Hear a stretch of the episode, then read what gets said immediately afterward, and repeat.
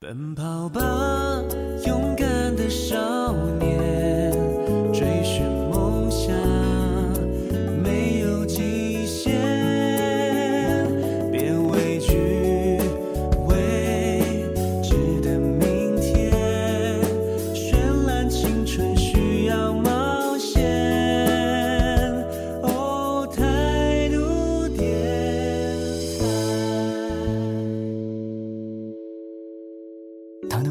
四十五度，他喜欢仰头四十五度拍照。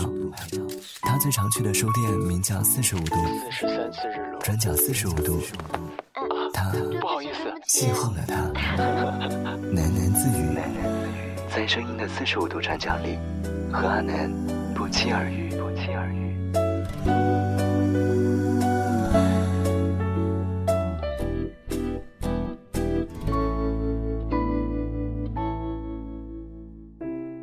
在这个开口闭口就是基友直男的大环境下，尽管这样做确实有些多此一举，但我还是需要在开始这个话题之前，告诉你两个词：同性恋。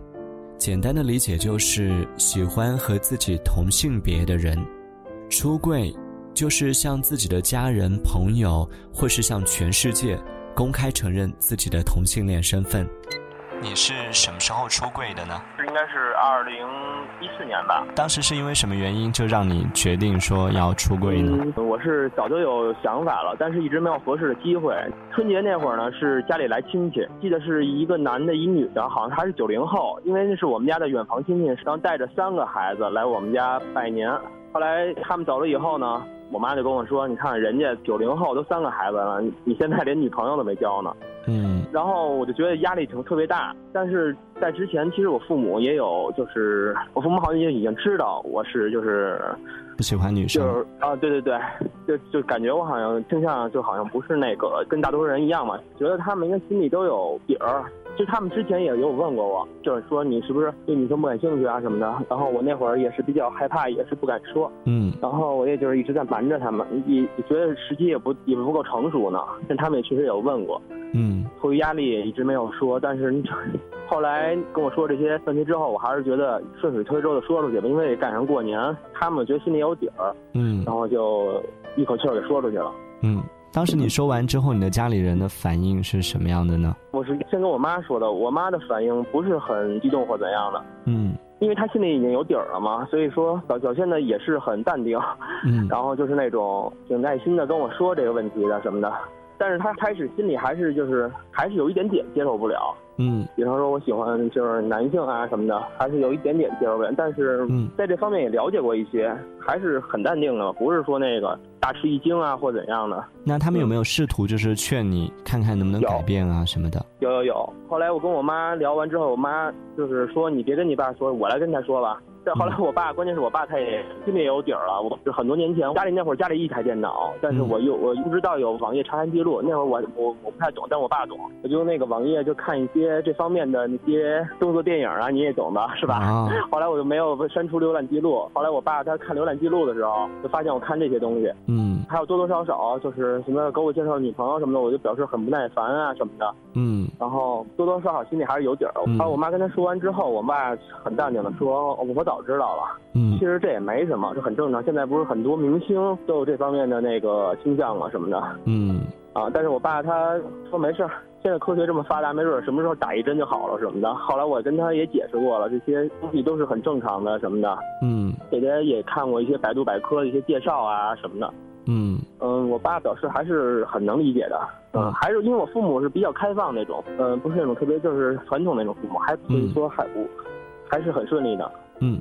那你在出柜之后，你觉得就是你自己的生活有没有一些什么影响或者是改变？嗯有很大改变，因为之前确实心情非常不好，压力大，嗯总觉得自己岁数越来越大了呀什么的，然后一直也不结婚，也不找女朋友，心里就是就家里的亲戚朋友什么的一来家里啊什么，确实心里确压力确实大。但是嗯后来出完柜之后呢，感觉就是心里一块大石头就压就放下来了，就完全是感觉是嗯就重生了一样那种感觉吧，就活得特别自在了。那你周围的，比如说你的同事或者你的朋友，他们知道吗？他们不知道。朋友的话知道，朋友的话一般都是一些像腐女或者一些比较能接受这方面的人，对这方面比较感兴趣的人，嗯朋友比较这些比较多。但同事啊什么的还是不知道。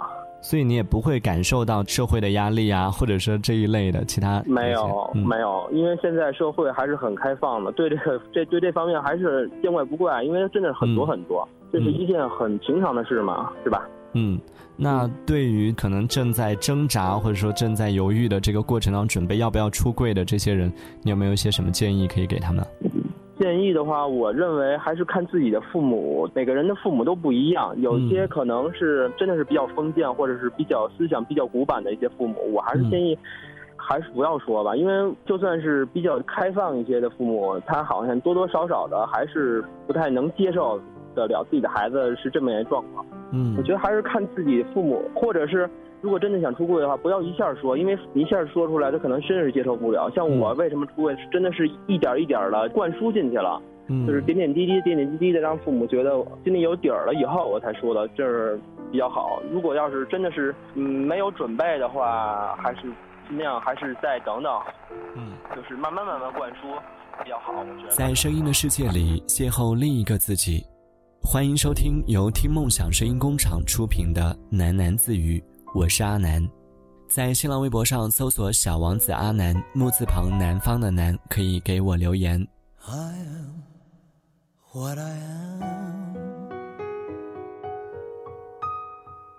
我永远都爱这样的我。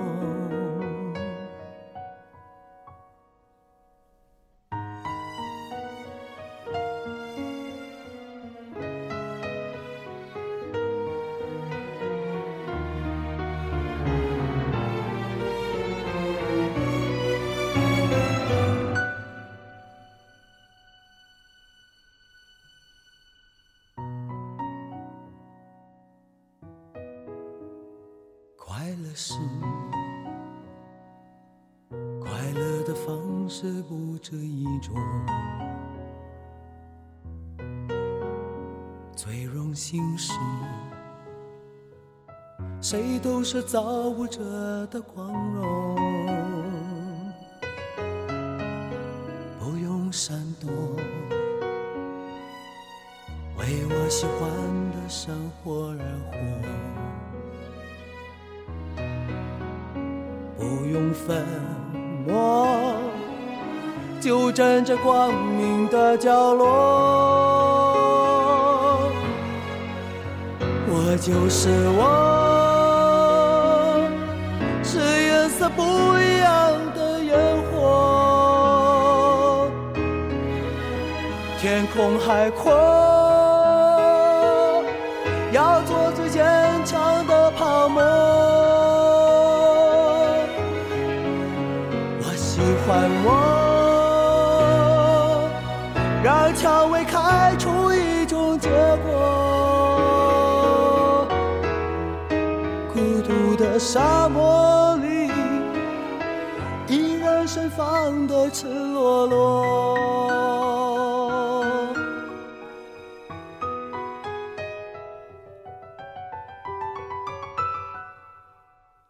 多么高兴！在琉璃屋中快乐生活，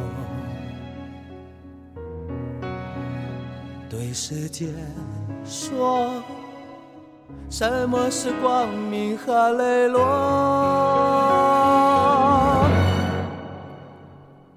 我就是我，是颜色不一样的烟火。天空海阔，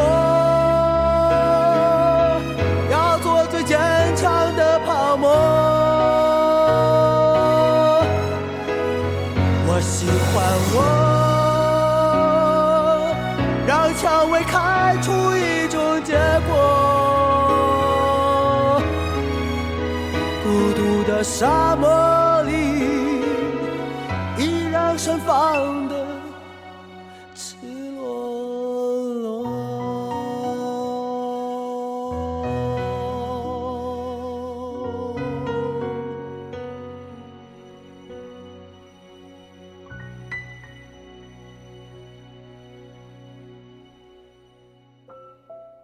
我呢，大概也算得上是一个感性的人吧，至少在出柜这件事上，我并没有考虑太多的现实因素，而是把遇到那个对的人作为我出柜的前提。当我鼓足了勇气把我是同性恋这个事实告诉我的家人时，他们的第一反应是接受不了的。虽然我们没有太多的争执，只是很认真的讨论了一番，我把我的感受与想法毫无保留的告诉了他们，最终他们还是决定尊重我的选择，只是让我对身边的人保密。我相信他们的初衷并不是觉得丢脸，只是害怕。我会受到外界的伤害，所以我庆幸出生在这样的家庭里。我妈常对我说：“别管别人怎么做，做好自己应该做的事就好了。”所以，我必须去做那些我觉得对的事，即使这些事是我的家人不希望我去做的，即使这些事可能会伤害到我自己。当我故作平静地告诉我身边的朋友我是同性恋时，通常他们会给我一些安慰，告诉我其实他们身边有很多和我一样的朋友，或是这个年代同性恋其实已经没什么大不了的了。但有趣的是，当我们讨论到如果自己的孩子是同性恋的话题时，他们还是会非常坚定地反对。这就像是我们常常安慰生病的朋友，没关系，会好的。但是谁也不希望自己的孩子生病一样。当我在微博上将自己的性取向标注为同性恋后，常常会有网友私信问我为什么会是同性恋一类的问题，或是讨论作为同性恋生活压力很大一类的话题。我不确定我应该怎么回复他们，心里有很多的话，却不知道应该从何说起，所以大多数时候我只是简单的敲几句鼓励的话。我曾说过，我感谢我和大多数人不一样，因为这样的特别，让我在看这个世界的时候有了更多不同的视角。每每在看着网友们对同性恋相关话题的讨论时，我也常常会想，如果我不是同性恋，说不定我会和很多人一样，觉得这是病态、是恶心的行为。但我是同性恋，我每天和异性恋穿一样的衣服，走一样的路。进出一样的办公室，吃一样的食物，也有和异性恋一样的情绪和情感，会有喜欢和讨厌的人或事物。我们唯一的区别是，喜欢对象的性别不太一样。这样的区别并不是疾病与健康，而是像白昼与黑夜、夏天与冬天、太阳与月亮一样自然的存在。它不需要隔离，不需要治疗，不需要同情。更不需要安慰。曾有一位异性恋朋友问我，性取向会不会随着时间的推移而改变？我告诉他这个问题你自己也可以回答。你觉得你会过些年月就不喜欢异性，转而喜欢同性了吗？朋友坚定的回答：绝不可能。整齐洁白的床，是我倾诉的地方，抱你哭着到天亮。你等待幸福的厨房，那次情人节晚餐，却是我陪着你唱。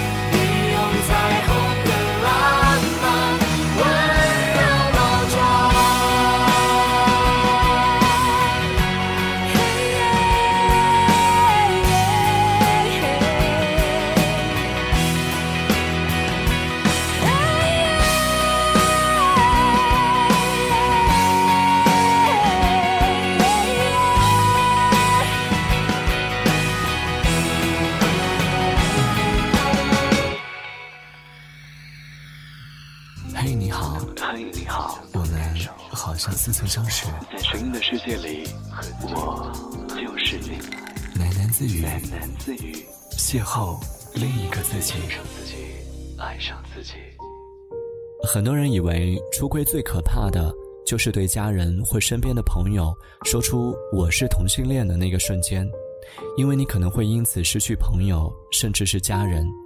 但其实不然，你真正需要考虑的是，未来的你将如何面对那个被你隐藏了多年的自己，如何面对这个世界投向你和你的家人的冷眼、嘲讽、不理解，甚至是恶意伤害。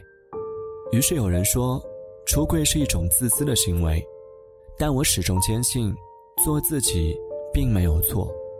出柜并不是不去在意家人的感受，而是把你的感受告诉家人，让他们知道真实的你究竟是什么样的。同样，当你在乎的朋友、家人告诉你他是同性恋时，无论你有多惊讶、多痛苦、多绝望，都请相信。告诉你这个秘密的人，已经承受了很多年，比你感受到的更多倍的惊讶、痛苦和绝望。所以，如果可以，请别责备他，别为他难过，别安慰他，更别试图改变它。我们会在夜晚期待光明，在冬季渴望温暖，但却没有人能够阻止夜晚和冬季的到来，更没有人会因为黑暗或寒冷。去要求夜晚或冬季改变。没有不会谢的花，没有不会退的浪，没有不会暗的光。你在烦恼什么吗？没有不会淡的疤，没有不会好的伤，没有不会停下来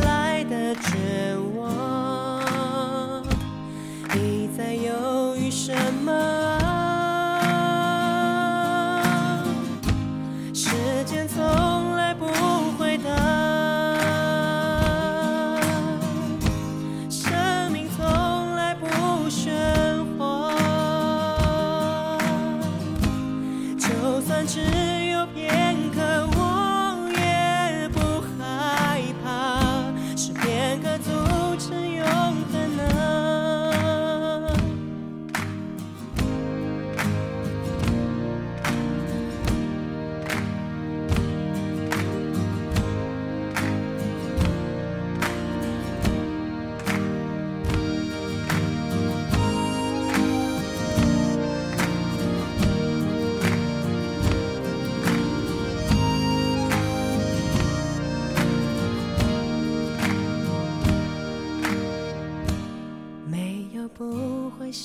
的话，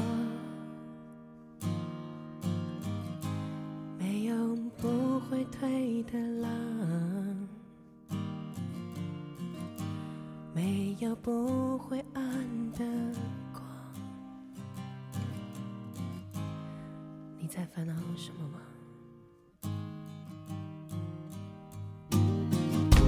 没有不会的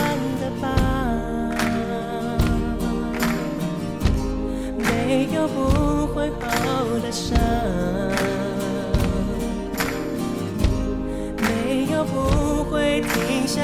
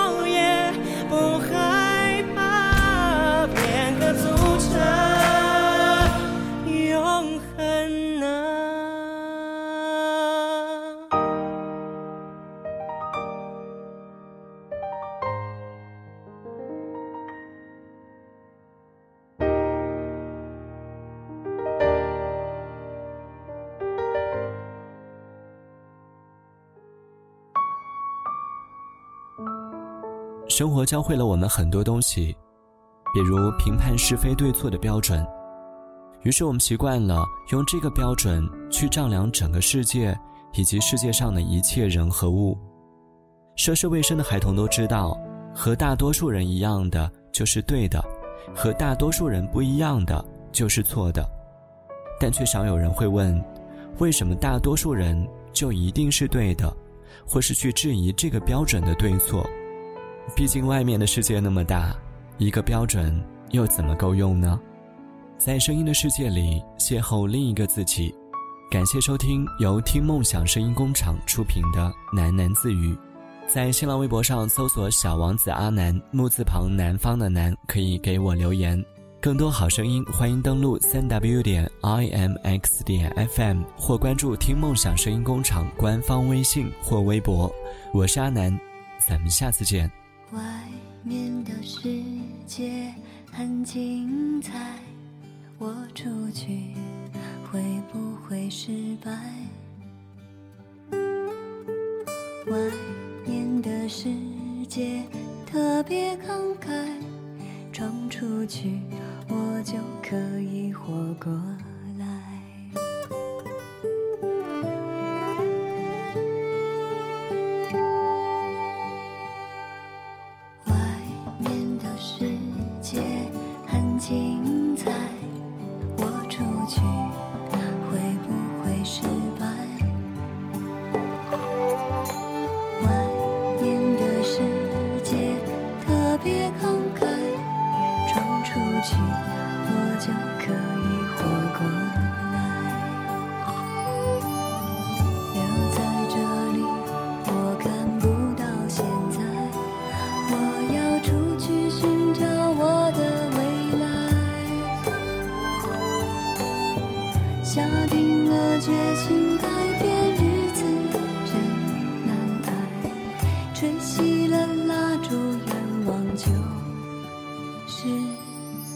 离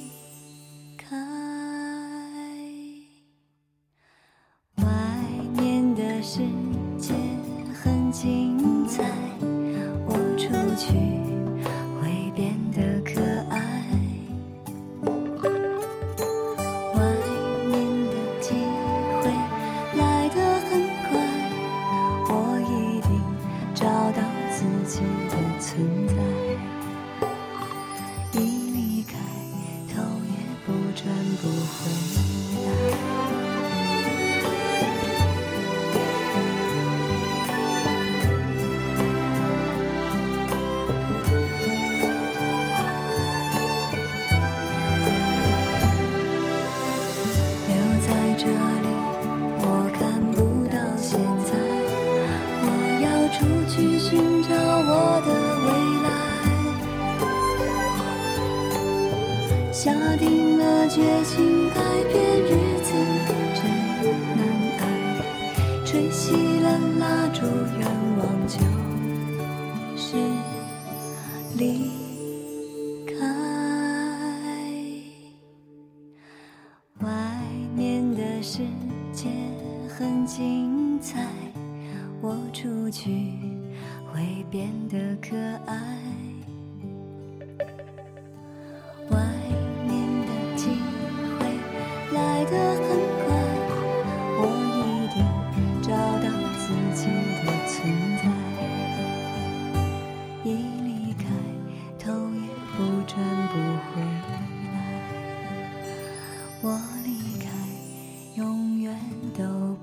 再回来。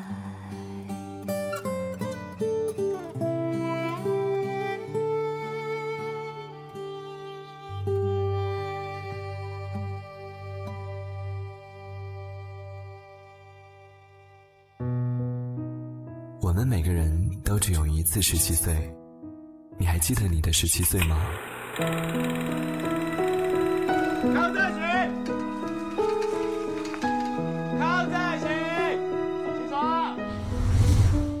十七岁时的你在哪里？和谁在一起？又在做什么呢？康正行，嗯，交过几个女朋友？没有啊，你呢？好多哥。骗人。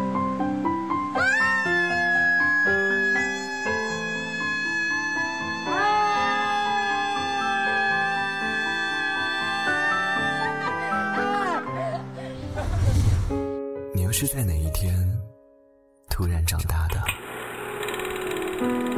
我们真的长大了，人长大了，真的什么都变了。我们每个人都只有一次十七岁，吴我不是只有把你当朋友，我是真的喜欢你。你还记得？还记得你的十七岁吗？态度点 FM，品质生活，态度电台，